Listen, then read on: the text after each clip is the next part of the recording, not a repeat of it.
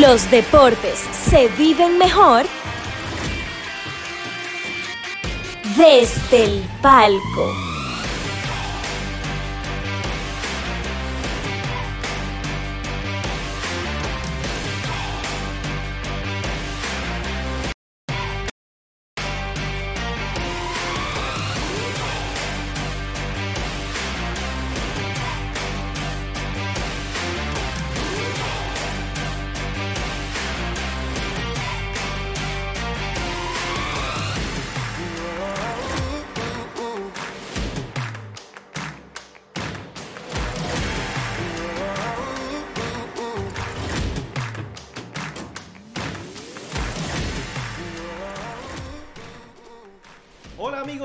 Desde el palco, donde los deportes se viven mejor. Estamos aquí como cada jueves a través del canal de YouTube de Guerra Films. Aquí estamos los muchachos. Ya hay uno que hay uno que está ocupado. Víctor, ¿cómo te Eh, va, mi hermano? pues, muchachos, no, no, tío, tengo dos teléfonos celulares aquí mismo y yo parezco que estoy haciendo otra cosa. No estamos haciendo nada malo. ¡Ay! Muchísimas y aquí tenemos a Gabriel el menor. ¿Cómo estamos, señores? ¿Cómo estamos? Wow, está clean. Está clean el hombre, pare- parece un- parece un niño, Me, wow. dijeron, me dijeron que voy por unos 15 ahorita. Pero los tuyos. Exacto. No, pero para, para los 15 de- de- del after show de nuestros amigos de Mood Sounds. Mood Sound My Rafi. By Rafi. Y nada, señores, aquí estamos como cada jueves. Gracias a nuestros amigos de Guerra Films que nos hacen esto posible, especialmente a Adeline, que nos está dando cariñito en el día de hoy, que está detrás de, Detrás de de los controles. de los controles. Y nada, estamos raro por eso, aquí. cariñito detrás de los controles y vaina. Eh, de los controles del coche. Manejo, manejo, manejo, manejo. Manejando la, la plataforma, Dios santo. Eso- eso- pero Dios mío, es un talento desperdiciado. y nada, señores, aquí estamos como cada jueves, hoy con un tema muy, muy interesante y con un viejo conocido. El hombre por lo menos hoy se notó que vino más relajado. Viejo Sí. conocido, no, un joven Un conocido. joven conocido. Viejo conocido en el, en el- el podcast porque es, eh, bueno, es el, es el primer invitado que repite. Sí, sí, sí. sí. Bien Historia, merecido. historia. Bien merecido. ¡Historia! Ferran. Saludito. Saludos para Historia, Solomón, de Somos Baloncesto, está aquí con nosotros. ti. Bienvenido, Salomón. ¿Qué tal? ¿Cómo estás? Bien, me siento bien como en casa. Así Qué bueno, mismo. qué Ay, bueno. ay. Sí, lo tratamos bien. Lo Sí, tratamos sí, bien. señores, y nosotros aquí con Salomón lo que vamos a hablar es de el torneo de la... Diga, señor, oh Dios mío.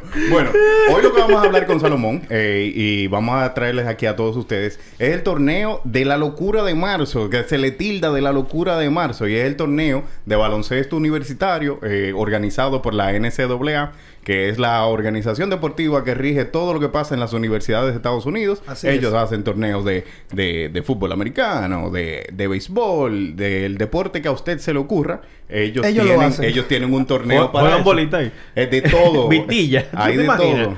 Y dentro, y dentro de todo eso, ellos tienen el torneo de baloncesto universitario que es tan emocionante que ellos tuvieron que, o sea, el, como ellos lo venden, ya ni siquiera es el torneo de baloncesto de, la, de las universidades. No, es la locura de marzo. En inglés se llama March Madness, que eso es una cosa que uno va a ir viendo todos estos días.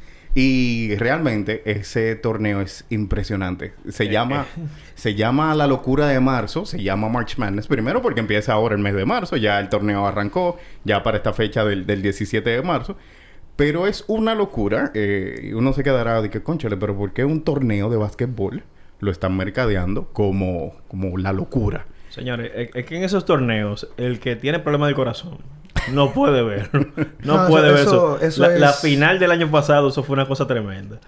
Y eso es la final de todos los años. Y no solamente la final, Exacto. sino el trayecto. Esto todos los años se repite y se repite y se repite. Señores, es que literalmente es una locura. Aquí cualquier equipo puede vencer a un favorito.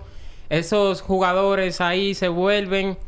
Literalmente es una locura. Es tanto así que hasta el presidente Barack Obama da su break, su equipo favorito y, las cosas se van alineando.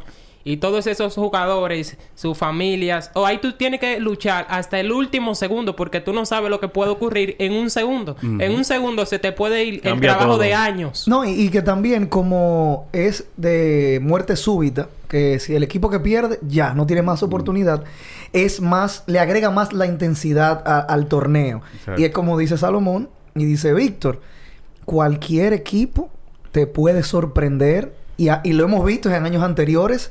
Y eso es, para mí, eso es épico. Y también es algo como el fútbol universitario, como la fanaticada. Los mismos estudiantes y ya los fanáticos de los equipos se entregan, o sea, a cada juego.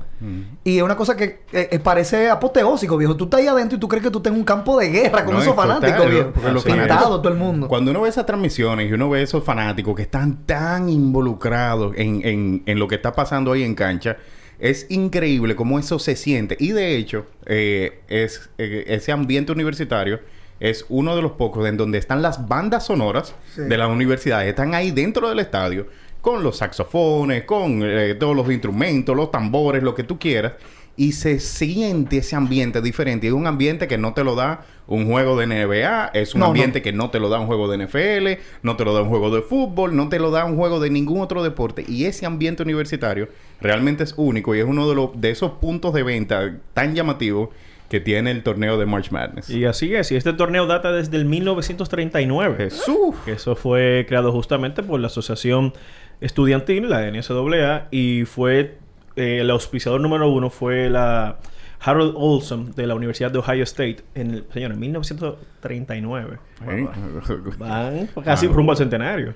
Sí, Sí. no, tan- Faltan todavía Varios añitos, varios pero, añitos, pero, van están rumbo están, ahí. están ahí. Exacto. y no eso es algo muy emocionante. Y ahí tenemos también muchas universidades.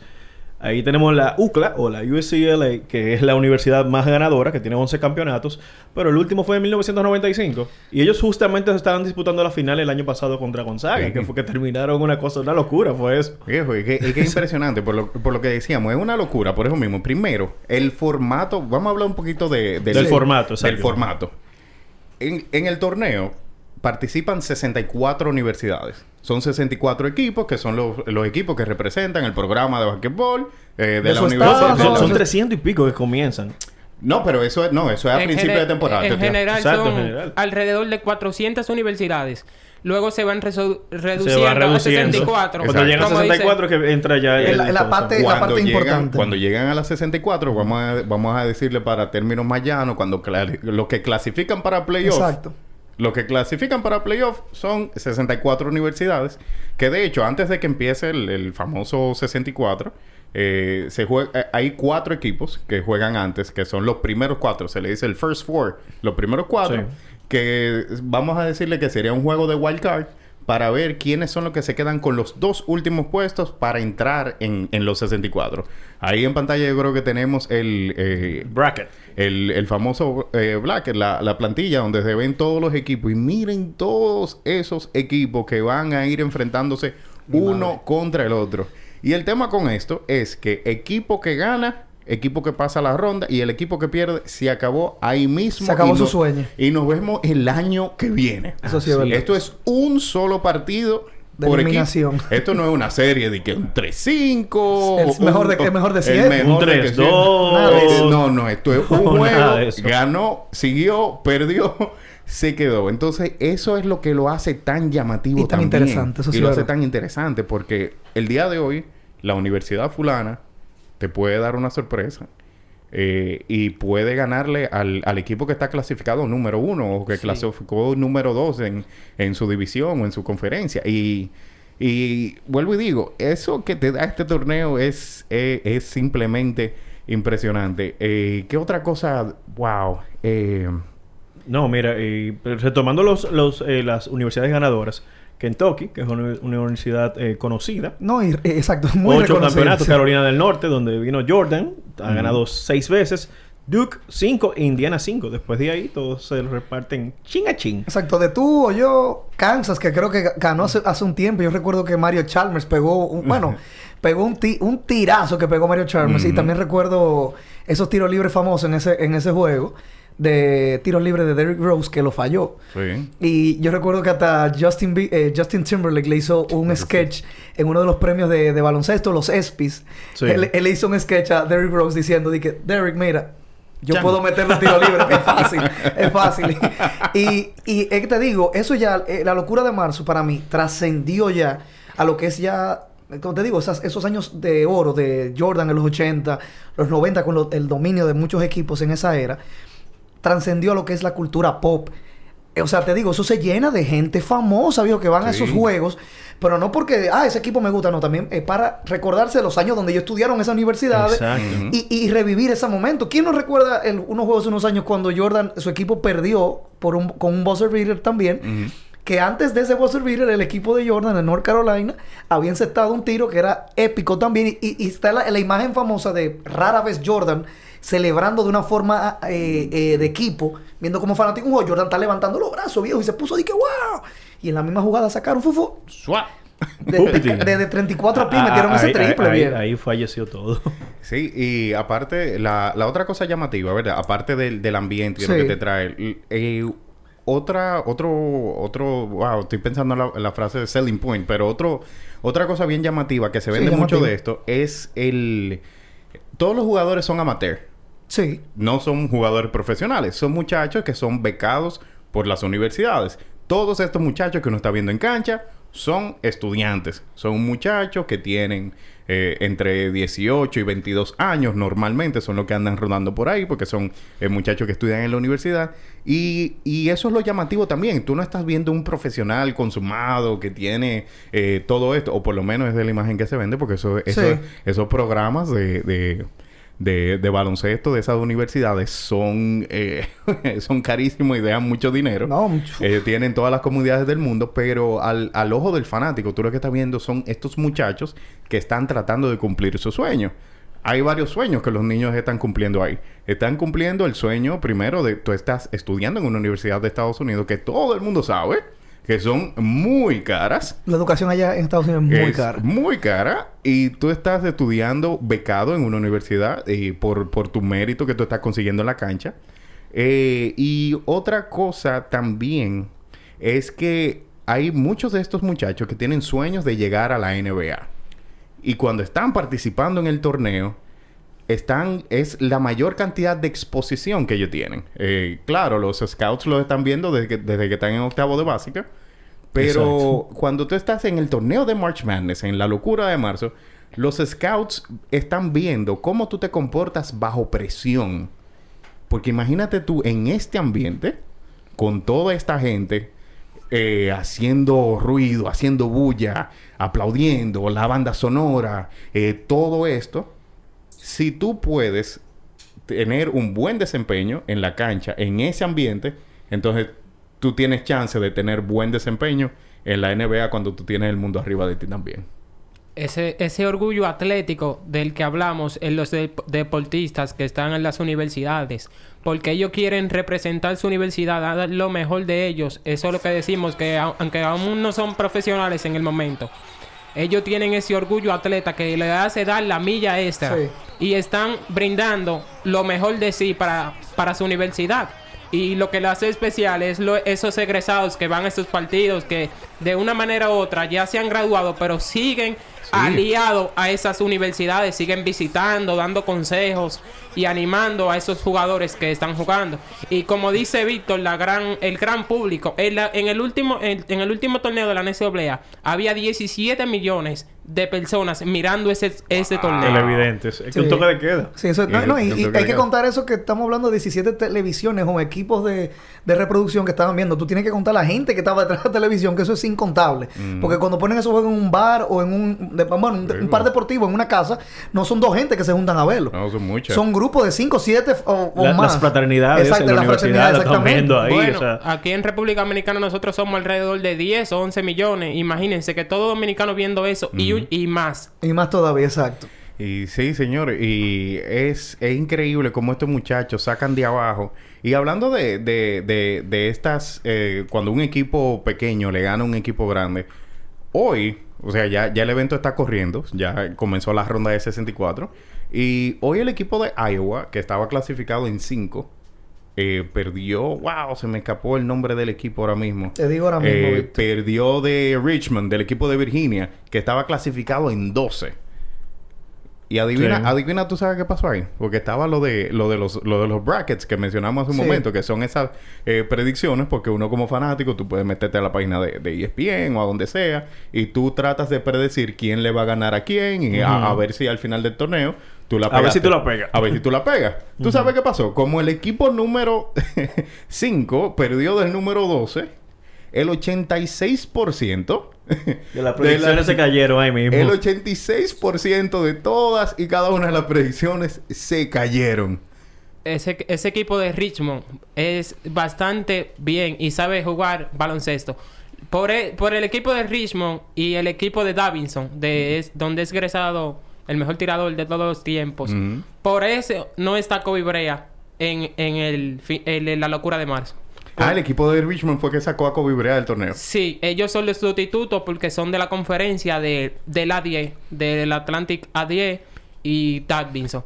En el último partido de Kobe Brea, Kobe Brea de, que para la clasificación, Kobe Brea encestó 17 puntos contra Davidson. Ujú. eso, fue un eso fue un partidazo de baloncesto. Kobe Brea en los últimos segundos encestó un disparo de tres que la gente se volvió loca. Ustedes vieron a Carlos Gómez en su Instagram. Sí, sí, sí, todo, ¿no? todo, Todo el el mundo. mundo compartiendo a Kobe Brea. Kobe Brea se destacó bastante. Wow. Mira, tenemos un saludito de por ahí de, de Yadiel Adiós. Hernández. Yadiel, estamos eh, activos también, te vemos. Así que si tú tienes alguna preguntita o algún comentario que quieras hacer alrededor de- del torneo de March Madness y de la locura de marzo, estamos aquí para ti. Exacto, exacto. Entonces, mira, y ese torneo, eh, o sea, lo, lo del torneo es increíble. Eh, wow, teníamos, teníamos otra cosa por ahí que queríamos como mencionar puntualmente. Eh, Dame un segundito. te, doy un segundito. Sí, que Ta- este, programa, pues sí. este programa es en vivo. Estábamos hablando de, lo- de los brackets y estamos hablando de la, del, Sí. del el, ¿cómo se dice? De, de los equipos ahora mismo, un poco de los atletas, pero también teníamos un poquito hablando lo de las controversias que se generan, eh, del Ajá. dinero que genera esto para las universidades versus los atletas que a los chicos no se le ve nada de ganancia. Porque también se, se menciona eso de que se hacen camisetas alrededor con los nombres de los atletas, o sea, de los chicos, que son futuras estrellas. Y yo estaba, en mi momento, recuerdo, yo estaba de acuerdo con que a los niños o a los jóvenes se le diera un incentivo, porque yo entiendo, son menores de edad en parte, Sí. pero no pueden ser tan agayú de quererse ganar eso, ese dinero que ellos mismos le sacan el jugo a esos atletas, que si un niño de esos se lesiona y no puede terminar, a veces lo sacan. Lo sacan del programa. Lo sacan del programa y ya, y ya pierden eso. Y a veces es muy, para mí es muy chocante ver ese tipo de cosas. Respondiendo tu inquietud, Gaby, la NCAA este año le, pues, le permitió a esos jugadores que puedan promocionar marcas para recibir dinero. Eh, esa- Sí. ellos aparte. Sí, Sí, sí, exacto. eso- Eh, es, eso- tanto ah, así, ajá. es tanto así que el dominicano Lester Quiñones de la Universidad de Memphis, para que ustedes puedan tener en mente, Sí, que claro. creó su propia marca de, de poloché, de su t-shirt Pero y antes, demás estaba- antes compañeros. estaba prohibido. Sí, y Hansel Emanuel, por ejemplo, por mencionarlo, firmó con Sassy Sport. Y esos jugadores así es- se le ha permitido. El hijo de Shaquille O'Neal, todo eso. Que eso era lo que iba a mencionar, que eso entró, eh, entró en vigencia este año. Esos son los eh, contratos de tipo NIL, eh, por sus siglas en inglés. Sí. Eso es Name, Image and Likeness, o en español, nombre, imagen y semejanza. Y semejanzas. Entonces, eso lo que permite es que tú como atleta puedas vender eh, o que alguien, at- eh, remunerándote, claro, pueda hacer uso de tu nombre, de tu imagen Claro. o de tu semejanza para, para, para hacer dinero. Esto antes del año pasado no era permitido. esto era pecado capital en la, en la, en la NCAA. Esto era... Esto, esto no, se podía no, hacer. No, sí, sí. Y también, si ellos veían o encontraban información de que tú recibiste dinero por debajo de la mesa, como dicen, aunque sea un contrato legal con otra persona, te quitaban el scholarship o lo que sea, Te quitaban la beca. todo. Y te podían sacar del proyecto o, de, o del programa o de la universidad también por recibir aunque sea 15 mil dólares, 5 mil dólares de un, de un intercambio de algo. Na- nada más para que tú veas. No, ellos, es un abuso. ellos- Era un abuso, viejo. Son ellos- gente que no tienen dinero. Ellos no podían. Eh, están becados por eso. Exacto. Ellos no podían ni siquiera tener un canal de YouTube y monetizar a través del canal de YouTube. Eh, O sea, cualquier tipo de entrada de dinero Que no sea- que el jugador quisiera hacer estaba terminantemente prohibida. Y los coaches, los dirigentes de estos programas de básquetbol de las universidades firman contratos millonarios. Millonarios. Contratos de que al que menos le pagan, le pagan 3 millones de dólares al año. Los coaches cobran 5 y el eh, y Coach K, ejemplo, y Que ese último año. y, y Calipari y estos coaches que, que son eh, de la élite de los coaches de los programas de baloncesto universitario cobran de eh, en, en excedente de 10 millones de dólares anual. Uy. Y antes, Y No es broma, eso y no es broma, entonces es así. era era era serio. antes de, de, como de, sal- de irnos al otro tema, como decía Ga- Gaby, en el otro de las controversias que están sucediendo en la NCAA, un entrenador, el entrenador de Michigan que venció hoy a Colorado State, donde había un dominicano, él eh, entendió que le estaban faltando el respeto pidiendo un tiempo donde ya la- el juego estaba como decidido y se fue encima del otro dirigente. Ah, sí, ese es Joan Howard. Sí, yo Ese, es Joan Howard. Sí. Joan Howard se, se exaltó porque el otro dirigente vino y como que le puso la mano y, y le tiró. Fue, le- fue- Oh, pero ¿y por la, qué? la razo- la razón fue porque el equipo contrario, eh, el juego se estaba terminando y el equipo contrario tomó un tiempo, eh, un tiempo muerto, pero que era innecesario. Ok. Entonces, él lo vio como una ofensa y parece que se estaban diciendo cosas antes de, de dar el saludo final de- del partido. Entonces, cuando él va, él discute con el entrenador y él no le da al, al entrenador, él le da un asistente al entrenador porque el entrenador se quita cuando Joan Howard lo empuja. Y ahí fue que viene el galletón a uno asistente que se puso como que de, de relambío fresco. Y Joan Howard tiene como siete pies. Ah. Y lo curioso, lo curioso de ese tema es que hoy con 32 segundos el juego así, esa es una regla es, no escrita del baloncesto. Pero hoy él, él utilizó esa misma regla contra Colorado y yo me quedé como, oh, es como chocante porque él no le gusta que se lo hagan, pero lo utilizó. Lo hizo y se, se- se la estaba desquitando por ahí. Bueno, yo creo que en pantalla estaban mostrando el altercado eh, para los que no están viendo por YouTube. Exacto, ustedes- va- ustedes ahí va a salir el Sí, guamazo mira, por ahí del míralo ahí. Mira, Ah, sí, sí. Mira, mira, mira, mira. sí, Eh, sí. a él lo quitan del Sí. medio. A él lo quitan del medio. Fíjate que es el entrenador. Siendo como que tú no viste pedir tiempo. Mira, mira el, el alto blanquito Sí. que viene ahí. Mira, mira. Ah, ¿qué? Ah, pero que mira. Ah, está bien. Fu, toma. ¡Bup! ¡Atángala, Carlitos! Y entonces, hablando un poquito del tema de los entrenadores y de la desigualdad del pago. Ujú. Sí. Yo tengo aquí, busqué la información para hablar correctamente. Esto es una página que se llama World Scholarship, eh, Scholarship Forum. O sea, el, el, el- el foro La de... fuente, la fuente. Es la fuente de escolar mundial, vamos a decirlo así. El foro de escolar mundial. John Calipari gana anualmente y firmó una extensión hace unos años atrás de 10 años de extensión de su contrato, ¿no verdad? Y luego de que se retire, él va a ser un embajador pago lifetime, toda la vida de esa universidad, de su universidad. Él recibe esta temporada 8, 8 millones 158 mil dólares anuales. Él es el primero. Le sigue Coach K. Coach K, 7 millones 256 mil dólares. Y él es coach de Duke Desde el año 1. 1980. Con eso, No, te, di- con, hombre, con pero eso te, acá. con eso te digo eso. Y esa era, y esa era él la, es parte de, de los, de los rectores de la universidad. Bueno, y- y- sí. y con eso te digo todo. Y esa era ¿Y la este negocio? norma, era un negociazo. Y esa es la norma que se vivía hasta este año donde entró en vigencia esto de que... Y, y ayuda a que, bueno, a que se trate de, de- de eliminar la corrupción. Porque había mucha corrupción alrededor de eso porque los jugadores no podían recibir ningún tipo de paga. No veían dinero de la nada. La NCAA hace los, la millonada del mundo porque este, este torneo se vende bien caro en la- televisión. y las taquillas. Las- y las taquillas son carísimas. Entonces la, la NCAA y las universidades se quedaban con todo el dinero y la mano de obra, que son los jugadores, no veían nada. Ni un beneficio. Ni na- nadita. Le estaban Entonces- cobrando lo de la, lo de la beca. Los jugadores, los Era así, jugadores, mínimo. los jugadores estaban muy sujetos a ser sobornados. Venían las sí. mismas universidades sobornaban a los jugadores para que entraran al programa o los agentes, eh, los representantes, Se venían eh, con unas negociaciones por venían abajo. con dinero por abajo y le decían a los jugadores, mira, firma en tal universidad o, o- Que nos van a dar unos beneficios por en- atrás. Enrólate por, por tal universidad que no, que no conviene, tú sabes, no conviene. La exposición. Y eh, la exposición y por ahí tú vas a llegar. Mentira, era para recibir un dinero, pero un dinero fuerte por abajo de la mesa. Claro. Porque no tenían ningún tipo de remuneración y le estaban sacando todo el provecho. así que este no tenían tipo de- protección. No tenían protección los jugadores. y así que este tipo de contrato fue maravilloso para, para los bien. jugadores y elimina un poco como ese ambiente de corrupción que había. No, y, y yo creo que también ese cambio vino, o sea, ese cambio vino porque venían personas con poder, vamos a decirlo así, con hijos, o sea, con- venían chicos con, con un backup atrás como padres, como el hijo de Shaquille O'Neal, que son gente que, aunque no lo necesiten el dinero, son gente que iban quizá, como, lo, como se ha visto en, en su historial, como se maneja Shaquille O'Neal, que es una persona que vive donando mucho dinero, haciendo muchos actos de caridad en la calle, sin importar que hay cámaras o no. Son gente que siempre han, han- han sido pro- propuestos de la igualdad. De ese tipo de cosas de que, conchole, ellos necesitan ayuda, aunque mi hijo no lo necesite, pero los, los demás sí lo necesitan, o sus familias, un poco de beneficio. Y miren, un ejemplo que quiso hacer Shaquille O'Neal es como yo empiezo por mi casa. O- por eso dice Claro. Shaquille O'Neal, yo soy rico, mis hijos no son Exactamente. ricos. Ese fue un ejemplo. Y ustedes mencionando el equipo de Kentucky varias veces, me recuerda que hay un, un dominicano ahí en el cuerpo técnico, Orlando Antigua, que Sí. estuvo Ah, con sí, Illinois. sí. Y él estuvo aquí...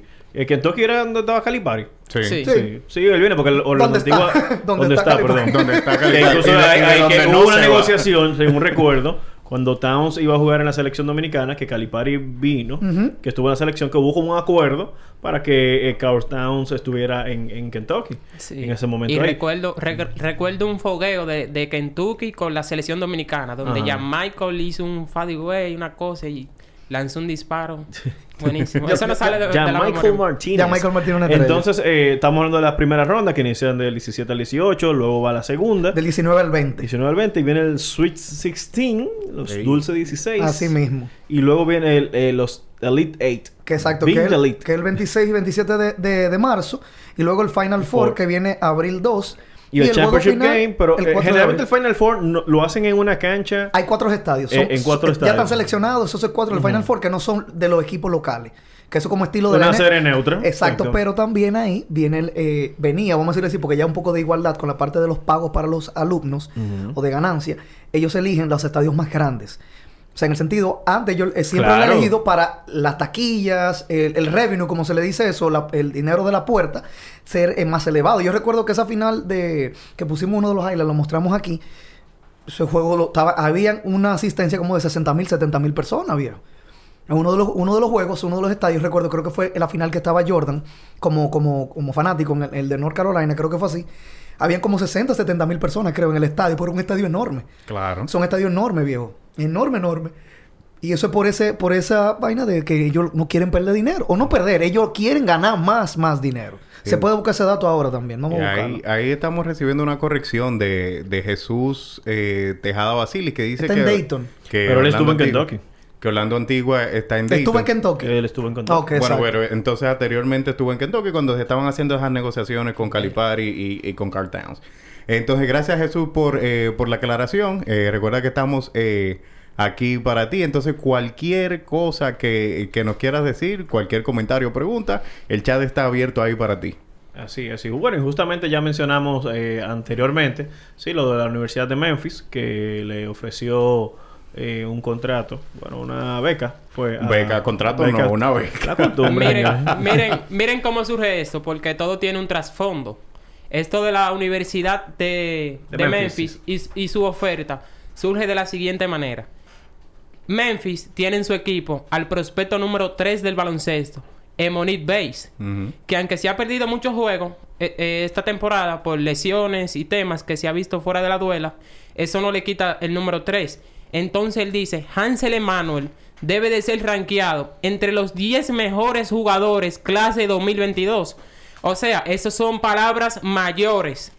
Ento- entonces, Penny Hardaway, que todos lo conocemos aquí, con su inteligencia, cuando este jugador dice eso, todos los ojos se van en Claro. Hansel Emanuel, tiene la atención y ahí surge la oferta de Memphis. Cuando ese jugador dijo esas palabras de Hansel Emanuel, esas declaraciones, sabemos que en la clase 2022 tenemos a Nick Smith, Derek Wizard, Dior Johnson y todos esos jugadores. O sea que si él, si él dijo eso, es por algo que Hansel Emanuel, él algo le ha visto.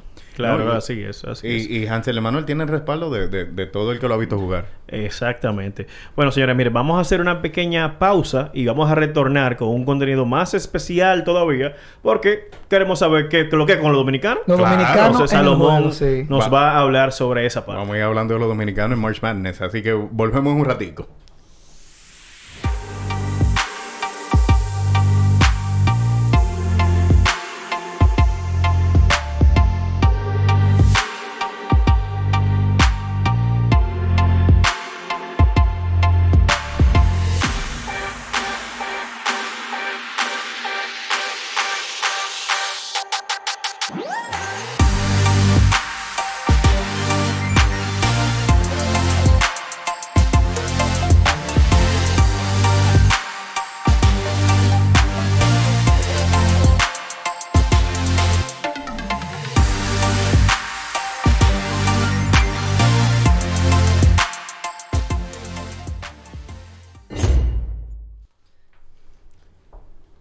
Ya regresamos aquí en esta pequeña pausa, gracias a nuestros amigos de Guerra Films.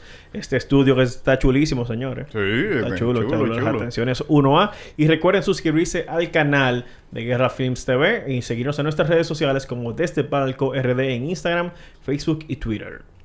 Sí, bueno. Y entonces vamos, vamos hablando de los dominicanos, señores, porque una cosa que ha ido pasando, y como hablamos con, eh, con Salomón eh, la vez que, o en el episodio pasado, cuando estábamos hablando de, de la camada nueva de dominicanos que hay jugando en el baloncesto en Sí. Estados Unidos, baloncesto universitario principalmente, y los que están ya por llegar. eh, o sea, es, es impresionante el número de dominicanos nuevos que está a la, a la vuelta de la esquina en la NBA, porque antes teníamos a, a Horford, eh, teníamos eh, a Francisco García, eh, teníamos estos jugadores que fueron espor- esporádicamente llegando a la NBA. Eh, Al Horford participó en el torneo de NCAA. eh, que lo ganó en el mismo equipo de los Florida Gators con, con eh, Joaquim Noah, que pasó para los Bulls Sí. y todo eso. Pero él- era, era, tú veías como un jugador dominicano, como, como llegando, como que una vez cada más o menos 10 años, y no había ese número. Pero ahora, eh, gracias a unos esfuerzos que, como habíamos hablado, eh, ha hecho la Fundación Minaya, ha hecho la Federación eh, Dominicana de Baloncesto, hay un número bueno de dominicanos Gracias a Dios. a la vuelta de la esquina. Con Dios. Entonces, Salomón, háblanos de cuáles son los dominicanos que están ahora mismo eh, jugando en el torneo de March Madness y los que están ya eh, casi aplicando para el draft a ver si entran al NBA en 2022. Bueno, antes de iniciar con la pregunta, sí, tuvimos a Hal Horford que fue campeón dos veces, eh, 2004, 2005. Tuvimos a Charlie Villanueva con Yukon, Civic, eh, que jugó con Dallas luego en la NBA. Que él es muy patriótico, él siempre está diciendo yo soy dominicano y vive subiendo su foto. Sí. Y también tenemos a Eloy Vargas de Kentucky, Sí. que fue campeón con Anthony Davis. No, y, y para decir algo, para que no se quedó en el aire eso, decirle a nuestro amigo Jesús Francisco que está allá, eh, así- en, ¿cómo dice? En conexión con nosotros. Orlando Antiguo lo buscamos, él volvió a Kentucky ya actualmente, él regresó a Kentucky y trabaja como asistente de, de John, de John Calipari. Bueno, Sí, y continuando con la pregunta que hizo Víctor, que aquí vamos. Todo lo del episodio pasado, le soltamos a las personas que no han visto el episodio pasado. Todo lo que hablamos en el episodio pasado se, con- se confirmó en la temporada. es, el, es el episodio que se llama Somos Baloncesto. Somos baloncesto. Se, se confirmó durante la temporada. Nosotros hablamos de Kobe Brea. sí. Kobe Brea fue el sexto hombre de la conferencia A10. O sea que eso no es cualquier cosa. Eso no es una cualquier con- conferencia. Una conferencia. Tú, tenemos a Chad Baker de San Diego State, mírenlo ahí en su camiseta, el ca- la- con la camiseta número 20. Fue el jugador sexto hombre en la conferencia del West Mountain. Él es hijo de Baker López, Chad Baker, un switchman con buenas características ofensivas y defensivas. Llega con facilidad al aro, sabe anotar y es muy energético. El equipo de, eh, eh, según como él va, así el equipo se dirige. Y tenemos también en la conferencia colonial, que es algo que no se puede olvidar, que va a estar siempre en los libros de la historia cuando usted vaya allá a la universi- a la zona colonial, a la conferencia colonial en la NCAA, es Omar Silverio. Omar Silverio tiene el récord de triples de la historia en esa universidad. ¿Cómo? Primero tenía el, eh, ese, el récord de la universidad con ocho triples. Él es de Santiago. Y luego él mismo rompió, rompió su propia este hombre. marca. su propia marca. Él la rompió con 12 triples. Y usted, ¿cuántos puntos? 40 puntos. Ya jugadores como Donovan Mitchell, la estrella de, de Utah Jazz, ya le han dado ese seguimiento. Eric Sí, lo, están brechando, sí, porque yo creo que tú y yo hablamos de eso un día por Instagram y que el- yo creo que tú mandaste una información de que de Donovan Mitchell le responde a los jugadores y habla con ellos y como que lo aconseja. Claro. Eso está demasiado bien porque a esos jugadores que primero no son norteamericanos, vamos a hablar claro, que un jugador estrella de un equipo como Utah le- le- lo, lo esté viendo, lo esté siguiendo y como que te brinde esos consejos por detrás que tú dices de que mira a esto, eso mejor le a vale- esto. Eso le vale un mundo a esos muchachos. Claro. Le vale un mundo y, y lo motiva que sigan haciendo lo que están haciendo para poder llegar más lejos, viejo. Para mí es un palo. Miren, ese Omar Silverio, hay un torneo que es muy famoso en los Estados Unidos, que es en el Dick Diamond Park. El Dickman, Diamond. Dickman, Dickman Park, exacto. Sí, sí. En- en Nueva Park. York. Ajá. Sí, y ahí van los jugadores de la NBA, Lance Stevenson, Bradley Bill, John Ward, Kevin Durant, Lance Stevenson, y es y ese y ese dominicano se le conoce como el rey del parque. Él es un poco callado y ahí es muy energético, pero es resuelve. Tiene un partido hasta de 60 puntos. Uy. Están de moda los 60. Sí, tan sí, de es de la semana de los 60. Para los dominicanos sí. Están de moda. Y ese muchacho va a ser, va a ser bueno de ver. Aunque pues, por temas se dice que no puede llegar a la NBA, supuestamente. Pero vamos a ver. Porque existen otras vías como Europa. Pero ese jugador, eh, hay una nueva regla que él va a utilizar. Que es por la, el- la pandemia del COVID-19. Ujú. Después que tú cumples tu año senior, tú puedes de- pedir un- una opción de jugador para un año extra. Oh. Y él es el primero. Y le va a convenir muchísimo. Va a ser un quinto año en universidad. Sí, entonces. ya él puso su nombre en el, en el portal de transferencia. Vamos a ver a qué, a qué equipo se transfiere. Pero va a ser muy bueno de ver. Qué ápero está Ah, eso. sí, porque eh, haciendo un paréntesis ahí, eh, los jugadores en, en, en la en, en el torneo universitario o en, en la duración de la universidad, ellos duran hasta cuatro años, porque Sí. las carreras universitarias o lo- los pensum están hechos para cuatro años, entonces tu beca está hecha para que tú dures cuatro años. Esos cuatro años para tu- Tú duras, tú tu duras cuatro básica. años máximo en el, en el torneo de... O bueno, en, mientras, mientras tú tengas beca. Si tú te quieres quedar un quinto año, bueno, ya, te toca pagarla. Páguela. Eh, hay un caso de ejemplo Malcolm Brogdon que fue eh, jugador Sí. inicialmente de los Bucks que entonces ahora juega para los Pacers Eh, Muy Mike- bueno. Me encantaba como jugador. no, no, eh, con el inicio con, lo- con los Bucks me encantaba. excelente. Malcolm Brogdon duró cinco años en la universidad, pero fue porque él se lesionó durante uno de los años. Sí. Entonces le dijeron que sí, que podía quedarse. Entonces él aprovechó en su quinto año y hizo una maestría. Y entonces ahí aprovechó y es un quinto año, pero eso es raro ver a un jugador que dure más de cuatro años por eso mismo, porque la, la beca se te acaba en el cuarto Sí. y ya va a ir más nunca. Eh, Claro. Eh, pero Salomón, ¿cuáles jugadores más eh, están sí, Sí, sí, Lester Quiñones de la Universidad de Memphis, como estamos con- eh, leyendo en el comentario. Miren, cuando uno, un programa de baloncesto como lo es Memphis, que tiene todas las condiciones, tenía todo para ganar la conferencia americana, desde su dirigente Penny Hardaway, sus jugadores, Jalen Duren, un prospecto top 5 eh, en la conferencia, Alex, eh, el armador de ellos, Alex, tenemos a Andre Williams, todos esos jugadores, Ju- eh, June Holiday, Josh Minot, Air Timberland y Lester Quiñones promediar 10 puntos y ser el jugador que Penny Hardaway le dice, oye, ve a la cancha, haz el trabajo tú. Ese jugador promediar 10 puntos donde no está llamado a hacer ese trabajo, eso es sumamente importante porque es una de las defensas élite en toda la NCAA. E inclusive se hablaba de él. Miren, le voy a dar un dato que a todos ustedes le, Ay, le va a gustar. Ay, Eh, datos, viene, datos Salomón. Miren, Justin, Justin Giboni de Draft Express dijo que él apuesta su dinero a que Lester Quiñones llega a la NBA. Uh. De Draft Express. Ese Ese jugador, Jonathan Givoni, ese es, eh, wow. Jonathan Papá, Giboni. estamos, estamos hablando con, con Wow. Papi. Somos Claro, baloncesto. papá, eso es así. Somos baloncesto. Givoni, para, para el que no conoce a Jonathan, él viaja el mundo viendo jugadores, Prospectos. viendo prospectos, viendo posibles NBA. Givoni Un se scout. mete, se. Un escate independiente. Él es un scout independiente, se mete en callejones en Turquía buscando jugadores, buscando talento. Y si ese que ha visto todos los jugadores habido y por haber, jugadores jóvenes, Te y dice está ese tipo de diciendo comentarios. que Lester Quiñones va, es porque va. Ojalá. Y miren, y él dice... Exactamente. Miren, Memphis acomodó, está acomodando todo para que Lester Quiñones llegue a la NBA.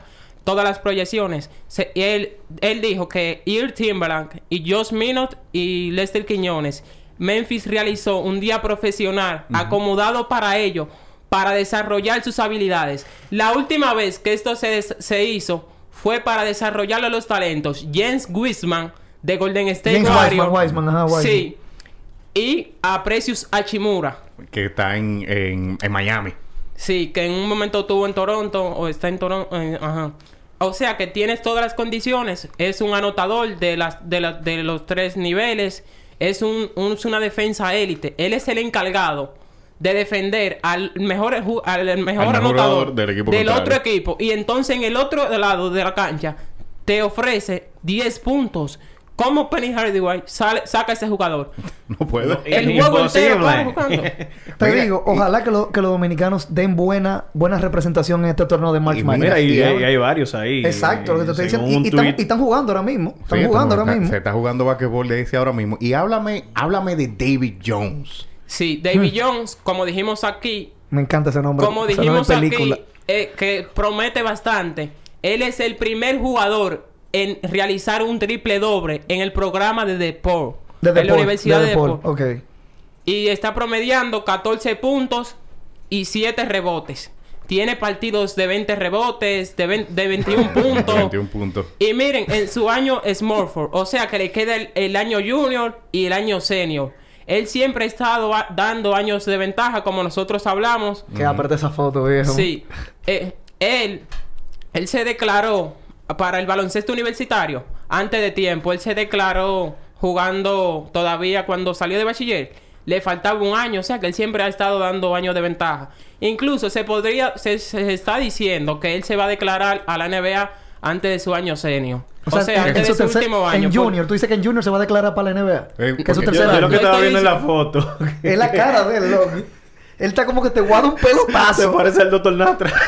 Oh, Dios mío. Pero No, Dios Gaby, mío. eso, eso es de decisión de él, de declararse. Pues, lo más conveniente es que dure sus cuatro años. Que Pero él no, él no está participando ahora en la locura de marzo. No, el equipo No, de ok. fue, el- fue elimi- eliminado por Cy Jones, donde estaba también el, el jugador Joel Soriano. Oye, en todo el equipo hay un dominicano. Eso es. Están, dominicano. Están está en todos los lados. Y, te, iba, te iba a preguntar, ¿tú crees que...? Porque yo no, no lo veo tan conveniente. Porque si él tiene... Porque una cosa que se ve mucho en el draft eh, de la NBA es, es como el... Hay un momentum, hay como un ritmo y hay como un año ideal en donde los jugadores... eh, eh, como un año óptimo, como para que apliquen para el draft. Porque hay veces que tú tienes un jugador que tiene, que tiene buen, vamos a decirle sonido, pero que tiene como que buen, buenas referencias. Sí. O la gente dice como que, conchole, eh, Un sonido del bueno. Exacto, del bueno. Un sonido, tiene un sonido del bueno. Y hay veces que el jugador dice, eh, no, me voy a quedar otro año en el programa, lo voy a hacer para el año que viene. Pero hay veces que esa decisión Te puede costar. te puede costar posiciones en el draft o te puede costar el draft en general Completo. y, tú no aplicas y, y- y no te seleccionan. Entonces, y en el momento que tú dices que ya tú, que tú aplicas para el draft de la No NBA, puedes en volver ese- para atrás. Tú no puedes volver para atrás. En ese momento tú pierdes tu beca. Exacto. Entonces, yo creo que David Jones tiene como buen sonido. Él está haciendo buen ruido Sí. ahora mismo. Él está en un buen momento. Eh, puede ser que otro año le, le, Le ayude. le ayude, O, puede, o puede ser que le salga el, el tiro por la, por la culata. y Entonces tenga que quedarse un cuarto año. ¿Cómo, cómo tú lo ves? ¿Tú crees que es eh, ideal que David Jones se, se quede en el, en el programa de DePaul y que, que haga un año o dos años más? ¿O tú consideras que él debería irse para el draft de la, de la NBA ahora? Yo creo que él debe quedarse un año más porque viene un jugador que lo va a complementar. El equipo de Deport tenía a Javan Johnson, que era el, el líder del equipo, el líder anotador. Yo creo que Deport no clasificó en la conferencia del Big Ace por la lesión en la mano de él, que era el anotador, el que le despejaba un poco más la cancha a David Jones, porque la defensa. Y Nico Yenda, Jalen Terry, que era del equipo de, de del Jay Figueroa y Christopher Duarte en Oregon. Sí. Ese el Jay, el Jay. sí, LJ Figueroa. Jalen, Jalen Terry. Pero este jugador, David Johnson, el año que viene promete bastante. O sea, porque ya él va a estar más desarrollado. O sea, que si tú te saltas con un nivel ahora en la NBA, te, lo, lo va, lo va a tener que chocar. O sea, tú no, esto es por niveles. Tú no puedes saltarle una escalera antes de tiempo. Porque los errores que, que te pasen ahora, ya tú lo vas a tener superado cuando esté en la NBA. Tú sabes que esa pregunta que yo le hice a Salomón fue un gancho. Ah, pero Solomon- ¿por qué- Solomon por qué sabe te- bien. por qué te- pero ven acá. Salomón, ya, le- tú Es sabes quién tú no le puedes traer. mejorcito, no te lleves. Ese muchacho sabe. Le- Salomón, que ya, tú, hablando. ya tú sabes quién tú no le puedes traer pastelito. No, yo ese, ese gancho, eh, yo digo gancho, pero realmente hay jugadores que le va muy bien luego de completar cuatro años en la universidad. Sí. Mencionábamos a Malcolm Brogdon ahorita, que duró sus cuatro años. Pero adivina qué dos jugadores... Bueno, el otro no estoy tan seguro ahora, pero adivina qué jugador hizo sus cuatro años en la universidad y es una superestrella en la- Actualmente. en la NBA actualmente. No es dominicano, pero... Tan, tan, tan, Mm. tan. Chan, chan, chan, chan. Actualmente. Actualmente, superestrella. Super... Espérate. Duro. No Caballo. domi- No es dominicano. Tiene una franquicia arriba. Le duele la espalda de cargar esa Ah. franquicia. Kevin Durant. Ya Morán. No, tampoco. ah, pues no sé entonces. No sé. Damian Lillard.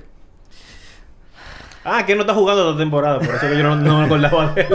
Mire, Damian Lillard hizo sus cuatro años en la universidad y miren todo el éxito que ha tenido, miren los contratos multimillonarios de mucho dinero que se ha podido conseguir. Así que durar esos cuatro años en la, en la, Sí. en la NCAA realmente no te quita. Si es necesario para tu desarrollo, si es necesario para tu progreso, entonces es bien, bien ideal que el jugador se quede en el programa. Mira, Total, aproveche y hace una carrera. Me, me sorprende que Víctor, por primera vez, dice algo positivo de Damian Lillard.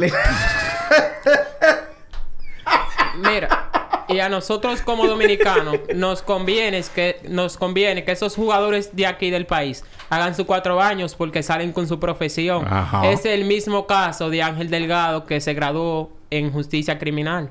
Criminal porque justice hizo allá. su, ajá, porque hizo sus cuatro años en. Seton Hall. Paréntesis, paréntesis, ¿tú te imaginas que en CSI Ángel Delgado con, con sus 6 pies 10 pulgadas yo creo que él tiene. Es bien- Ah, yo lo vi una vez en persona, o sea, Sí. no te acerca, pero ese, ese señor es fuerte. Son viejo. seis días, mi hermano, Y- pero y- esos brazos Sí, que pero tiene. míralo. Mira. Viendo la fotografía, o sea, son 6 10. Eh. Gabriel, ¿qué tú ¿Tú pretendes te que imaginas que venga ese señor a investigarte un crimen? Y que bueno, mira. Ey, ¿qué, lo que, ¿Qué fue lo que tú hiciste, panito? Ven acá. Si un, señor, si un señor de ese tamaño me interroga, dije, por una cosa de que así, Yo- yo, yo le digo, mira, mira, yo no le di, pero yo creo que, yo, ven, culpable. Venga, porque ya mejor sí, porque una gente si yo lo admito, ¿cuánto me dan? Exacto. ok, vamos, a dejar eso así. Mira, y hay un total de 10 dominicanos que están eh, participando en esta de, en la locura de marzo. Mencionamos a Lester Quiñones, Jordan Jerónimo está en Indiana, Sari Wheeler de Kentucky, lo voy a mencionar así rápido.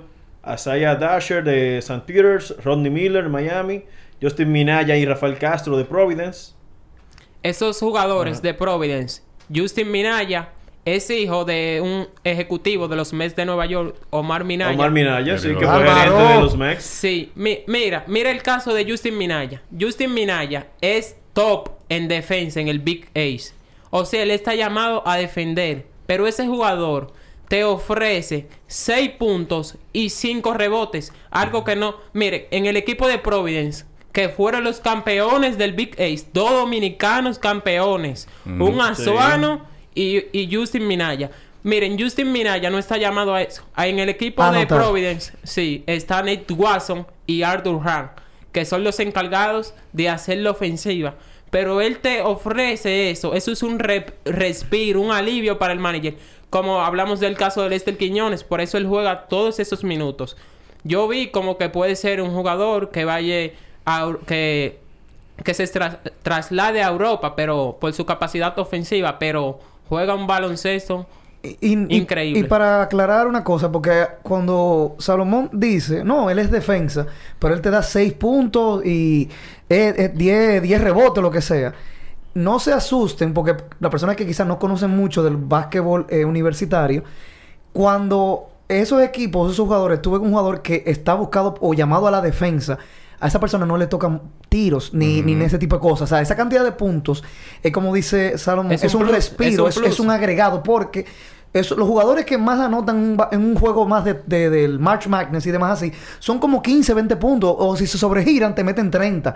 Pero, esos son eh, estrellas. 30, 30, 17. 30 puntos es una loquera. Es lo que te estoy diciendo. Eso- es un juego de 60 puntos en la NBA. Eso ima- imagínate que el récord de más puntos en un partido de... de el Vasco colegial. Son 61. Exacto. Pero fue en el eso- 70.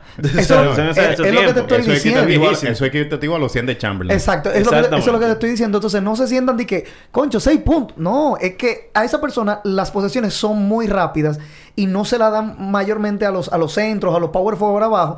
Son pases o momentos, jugadas de momento. Los pases son para el armador, el tirador y, y los jugadores de, de, de tiros de tres. Entonces, para que no se sientan la- como que, coño, la qué posesión, raro. La posesión no es limitada porque lo primero es que el, el reloj de tiro no es de 24, es de 35. Exacto. Es lo primero. Entonces, Sí. la- las posesiones son más largas y como las posesiones son más largas, los equipos tratan de usar la mayor Yo parte de ese reloj y entonces son menos posesiones de juego y el juego es más corto también. Son, Sí. son, son solamente dos cuartos. Eh, eh, un, un cuarto tiene una mitad y el otro cuarto tiene la otra mitad y, Y se acabó. y se acabó. Entonces, el juego es más reducido y las posesiones son menos. No son 16 minutos por cuarto. Son como eh, 15. Son 32, creo, ¿no? 20, 20. Eh, por cuarto. Dos cuartos de 20. Dos Exacto, de cuartos. 20 Son- minutos oye, exactos. Son dos, cuartos, son dos cuartos de 20. Entonces, es, es limitada la cantidad de ofensiva que puede hacer un equipo durante el juego. Y por eso es que uno no ve que, eh, que hay jugadores encetando 30 puntos. No, exacto. Y las sustituciones es- también porque usan a los casi al, al equipo porque- completo. Porque son bien, bien limitadas. Sí. Miren, de, de Justin Minaya yo estaba viendo. El sueño de él era jugar en el Madison. Para muchos de esos jugadores, el sueño es jugar en el Madison. Y para muchos de la NBA. Oh. Ustedes ven cómo Sion- Zion Williamson se refiere al Madison, José Alvarado, que es de La raíces meca. puerto El mismo, el mismo LeBron James. La. LeBron. Hasta en Batman salió el Madison. Ey, el fanático número uno de la, de la banda Ah. sonora de, de, de Batman. Y de ese jugador- Batman, No. Batman. de ese jugador no podemos como obviarlo porque tiene el material, porque es un jugador que según lo que tú le pidas, él te brinda y un chin más. O sea, él le designan un rol y él te lo cumple perfectamente y entonces te da un plus. Y, que- eso, y es una cosa que nos Eso es- enseña. exactamente. La defensa, señores, es la cosa más difícil que un jugador puede aprender. Un jugador Claro. puede cambiar su mecánica de tiro, un jugador puede aprender a tirar tiros libres, a pasar mejor. a pasar mejor, a ser más calmado, a tener mejor eh, Visión. visión. o lo que sea. Pero la defensa eh, eh, es como algo como si fuera nato del, del jugador. Es algo que viene como implantado. Sí, es como eso- el chip. eso- esos jugadores que son así defensivos y para ayudar un poco, eso es como que si tú me dieras a mí un Marcus Smart. Mascu- Mar- Marcus Smart yo lo veo como un jugador defensivo. Es un, es un O sea, jugador que, que, que, que men- me- como dice, mentalidad primero de defensa, que hacer ofensiva. Y son jugadores, como tú dices, que eso no se le enseña, eso viene como en su DNA, es en su ADN, perdón, dije DNA, lo- no, en inglés. Sí, sí, viene en el ADN. Viene, Exacto, viene pero es así mismo. Y el jugador, entonces, luego, entonces tuve muchos casos de jugadores que, o sea, como quien dice, vamos a decirlo entre comillas, nacen defensores y entonces luego aprenden a ser ofensiva. Que Y luego florecen. Exactamente. Y es un caso que se repite mucho, el caso de Kawhi Leonard. Kawhi Leonard, Popovich lo buscó Defensa. porque era por su defensa. Y Kawhi Leonard, miren en la, en la superestrella Un que floreció. era en la defensa Pero. Kawhi Sí, Leonard sí, no sabía claro. hacer eso cuando, cuando, cuando llegó. Esa finales de, no- del Y- 2014. Y hay, hay jugadores, y esto se ve, el mismo Marcus Smart llegó a la liga, a la NBA, tirando para como para 20% de tres. Ese no era su enfoque, Y, y- y defensa. la, y la temporada pasada entonces tuvo, tuvo un pico eh, en, en porcentaje de tres. Entonces hay una cosa que uno puede ver con Justin Minaya, que aunque uno lo- no lo vea encestando muchos puntos, puede ser que en, algún momento, en un futuro, él desarrolle la habilidad de ser un jugador que te dé 10, 15 o, o hasta 20 puntos consistentemente. Y no lo olviden a él, y a él en su plan de la NBA, aunque no es un, prope- es un prospecto. Y ese jugador que está en el equipo, que se llama Rafael Castro de, Provi- de Providence, es un prospecto. Él se declaró en camiseta roja. Ese es como para seguir desarrollando sus habilidades. Le sirve ese año como de experiencia. Pero ese jugador tenía más de 20 universidades interesadas en, En él. él. Ese azuano. tenía la Universidad de Cyril Hall. Tenía todas esas universidades. 20 o sea, universidades. que quiere decir que es un prospecto que van a tener que hablar con él en el futuro. Él es una pieza que están desarrollando para el futuro y él está adquiriendo conocimientos de estos jugadores. Ujú. Viejo, son 20, universi- 20 20 universidades. programas de universidad que están atrás de atrás ti. de ti. Son 20 ofertas. No, pero Bueno, oferta, bueno, bueno, oferta a un bueno, nivel. sí. Viejo. Yo ni sé cuáles son las universidades, o sea, de esas 20, porque- pero si son 20 que le están yendo atrás a un solo jugador, ahí, está- ahí tiene que entrar la importante, ahí están toditas la dura. Entonces, mira, te tengo, te tengo otra preguntita, Salomón. De Ya, los, pero- de los dominicanos que van a estar participando ahora, eh, sabiendo en las universidades que, que Que están, están- jugando, ¿cuáles dominicanos tú crees que están en posiciones más favorables para llegar a las etapas más lejanas del torneo? Chin, chin, chin, chin. Predicciones. Óigate la Salomón. Obviamente, ese dominicano que mencionan en, en Kentucky. Sí, porque- Kentucky. Ah, sí, Xavier Wheeler. Sí, Xavier. porque no se puede obviar yo me voy con el equipo de, o sea, mi equipo favorito de estos que están compitiendo es los Tigres de Memphis, de Memphis. Ellos, Memphis. ellos, ellos están en una conf- en una conferencia que claramente no me puedo hacer el ciego, el ciego. Ellos están con Duke, se pueden en- se, se van a enfrentar posiblemente a Gonzaga ahora en segunda ronda que tienen a Chet Holmgren, un, un jugador espigado que tiene todas las condiciones Un para ser top de siete pies. O sea, Eh. Señores, y para que sepan, el juego de Kentucky está empate en, en el halftime 37 a 37. Ay. eh, yo estoy con, con, con él, con, el, con la Universidad de Memphis. O sea, porque Memphis tiene Jalen Duren, Andre Williams, Josh Minot, Alex Badcott y todos esos jugadores. Y entonces con Lester Quiñones, que es un, está en su año junior y entonces será un jugador que tendremos que ver en su año senior. Ojalá. Porque ya él va a estar un poco más liberado. Porque él está brindando esos 10 puntos, pero que tiene todas esas estrellas a su lado y su rendimiento no ha bajado. Claro. O sea que Se ha mantenido. Que se ha todavía. mantenido. O sea, con todos esos anotadores y este jugador, Lester Quiñones, nos ha representado a nosotros como dominicanos ya. Yo imagino que él te, él tendrá un apodo. ¿Tú sabes si él tiene algún Sí, apodo? le dicen el splash guitar, el hombre de la guitarra. Ah, esa esa es su, esa es su cele- su celebración. Vamos. Ah, pero bien, pero bien. Lester No, pero bien. Bien, Salomón, para ir cerrando, ¿qué podemos esperar de este torneo de eh, la locura de marzo? Bueno, estamos viendo muchísimo talento, los dominicanos destacándose. No es solamente es que están, es que están en posiciones importantes. Ese Jordan Jerónimo de Indiana es un jugador clave. Ellos perdieron el campeonato de su conferencia. Fue ahí que él salió como por una lesión, pero él regresa y te intensesta 15 puntos y 7 rebotes. Es un jugador clave y él estaba top en su, en su momento de colegial, en 90 en los Freshman. Es un jugador que es muy atlético y se, se ha desarrollado con la selección dominicana. Isaías Rivera, que perdió lamentablemente esta tarde con Colorado, que en el juego que ganó Michigan. Y así seguimos los dominicanos. Ese Adrián Núñez ganó, él es de, de Michigan, él estaba con la Universidad de Michigan. Andrés Núñez. Sí, mire, y hay una preguntita de, de, De Jesús. Tejada que dice eh, que pronostican a Jan Montero en la posición número 22, 45 y 45, 48. 48 por ahí. Que, ¿dónde, ¿Dónde tú ves a Jan Montero cayendo en el draft? Mire, nosotros en el, en el, el- en el episodio anterior hablamos de Jan Montero, Sí. que Jan Montero estaba en el, en el top 10.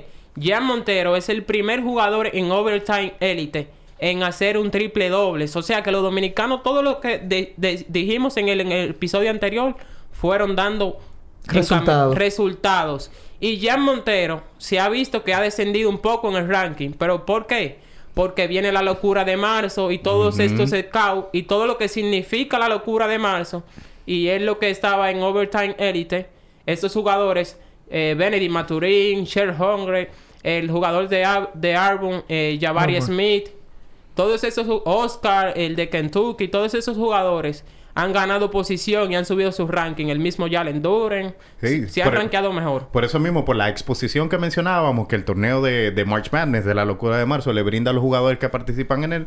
Entonces, por eso se ha visto el, el- el descenso, El en, la descenso, en las posiciones del draft de, de Jan Montero. Pero entonces tú dices que Jan Montero es NBA. Jan Montero NBA, sin duda. Pero y eso, eso, eso, eso, como te digo, eso me pone feliz, viejo. De verdad, ojalá que logren su sueño, porque eso es su sueño, viejo, de verdad que sí. Mira, eso es lo que importa. Para mí lo que realmente lo que importa es Que llegar. Una vez tú llegas, no importa... Bueno, claro. que, eh, Tú tienes que rendir. Si tú llegaste en primera ronda, tú tienes cuatro años de, de contrato garantizado en la NBA, Sí. porque eso es lo que dicen las reglas. Sí. Y si tú llegaste en segunda ronda, en la posición 31 a la 60, entonces, bueno, ya entonces tú tienes contratos no garantizados, eh, que fue lo que le pasó, por ejemplo, a, a- a Luis Montero con, con Portland, que tenía un contrato no garantizado y por eso fue que duró eh, dos años en, en Portland eh, solamente. Pero lo importante es llegar. Una vez tú llegas, si tú demuestras Exacto. que tú perteneces a la NBA, tú te vas a quedar. Hay muchísimos casos de jugadores que llegan en segunda ronda y terminan siendo jugadores de éxito. Nikola Jokic, Draymond Green, eh, Manu Ginobili. Manu to- Ginobili. Todos esos jugadores llegaron en segunda Y ronda mira dónde están. Y mira quiénes fueron. Exacto. Y mira ¿Quiénes fueron y mira, y mira dónde llegaron. Así que si tú tienes el talento, tú llegas, tú te quedas. Tienes que demostrar. Señores, demostrar. eso es lo que le dijo Donovan Mitchell a Hansel Emanuel cuando fue excluido del, del top 100. Le dijo, muchachos, los, los rankings no significan nada. O sea, alguien que tiene derecho a decir eso porque lo vivió en carne propia. Exactamente. Lo dijo. Los, haz, tu co- haz lo que tienes que hacer. Haz le tu dijo. trabajo, haz tu trabajo. Olvídate. Después que tú llegues a la NBA, ya él se- lo que tiene que seguir desarrollando y mejorando. Y ya Montero No, es un talento. y que eso de Hansel, eso eh, Shaquille se lo dijo. Sí. ¿Cómo tú no vas a, a- a tener en consideración un jugador que a los jugadores que tú estás tomando en consideración lo, Lo está poniendo a pasar mal. vergüenza? o sea, es como si tú fueras mejor que yo en un juego o lo que sea. Pelota. En pelota, en pelota. un ejemplo. Y di que, que, que a mí me tomen en consideración por encima de ti. ¿Qué lógica tiene eso, viejo? Claro. O sea, no. Para mí, de verdad, la, la mejor historia que se puede sacar es no jugar, no apostar por el miedo y apostar por alguien que está de- demostrando resultados. resultado. Y darle el de chance. tiempo, Exacto. Darle el chance. Porque para mí, Hansel, si llega, podría marcar un antes y un después. Y sería una cosa increíble. Para mí, una historia de Cinderella, como le dicen Mm, en los Sí, cines. Es que rompiendo un paradigma. Exacto. Dos cosas.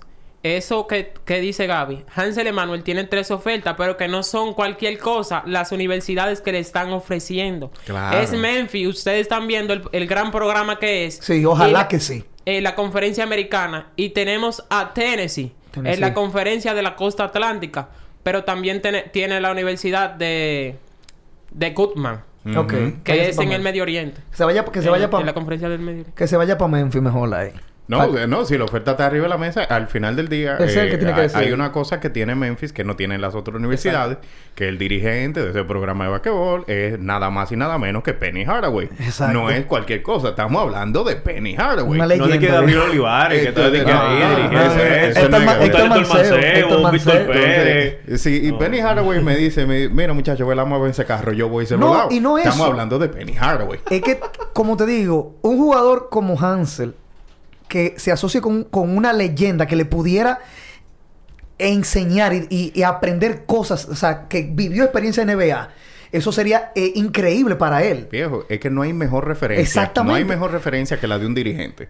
Los scouts, cuando están haciendo su diligencia, buscando, eh, haciendo preguntas, este muchacho, eh, ¿cómo él se pone cuando la situación, cuando la piña se pone agria? ¿Cómo él responde? Eh, ¿Cómo él responde en los momentos apremiantes? ¿Cómo Sí. esto? ¿Cómo lo otro?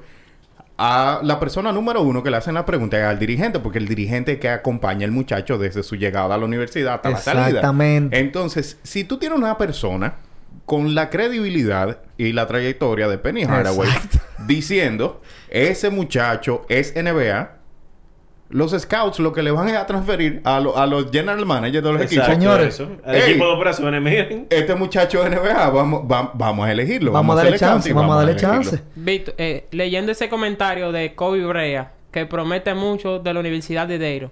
Señores, a Kobe Brea le ha dado el espadarazo, como dice Gaby, Phil Handy, el entrenador Phil Handy, Sí. que está de Lakers. LeBron James. O sea, él es el encargado de analizar la jugada, el desarrollo, y ya en la temporada muerta, él estuvo practicando con Norman Powell de, de Los Ángeles Norman Clippers. Powell, sí. Y esos jugadores, o sea que cuando tú estás rodeado de eso, obligatoriamente tú tienes que crecer y ellos sí han visto, han visto algo especial en ti para ellos trabajar contigo. O sea Eh, que eh, esa, como dice el dicho, dime con quién andas Y te diré quién eres. Exactamente. Eso Bueno, es así. ojalá, mira, esos son gente que ya lo hablamos Jesús ahorita.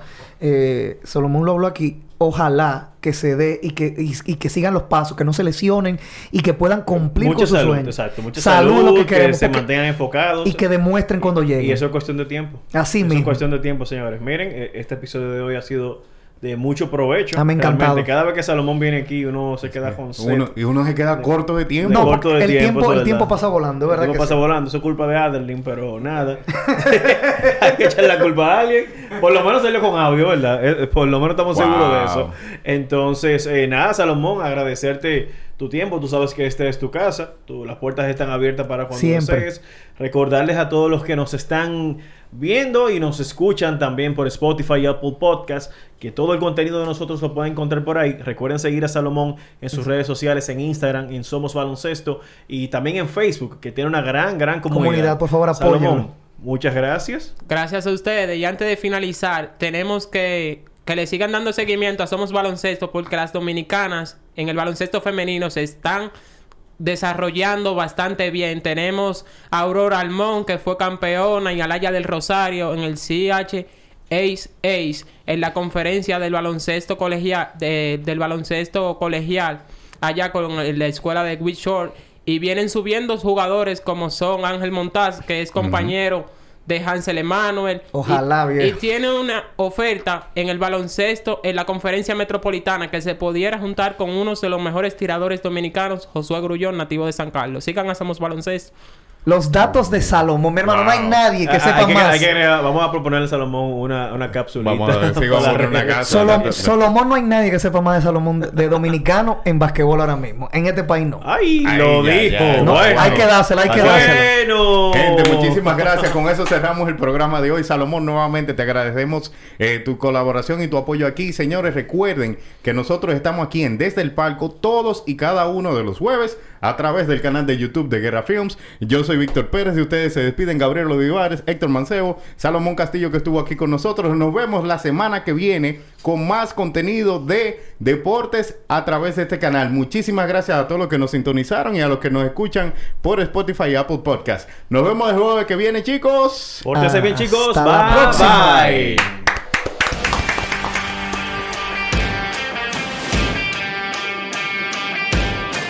Los deportes se viven mejor desde el palco.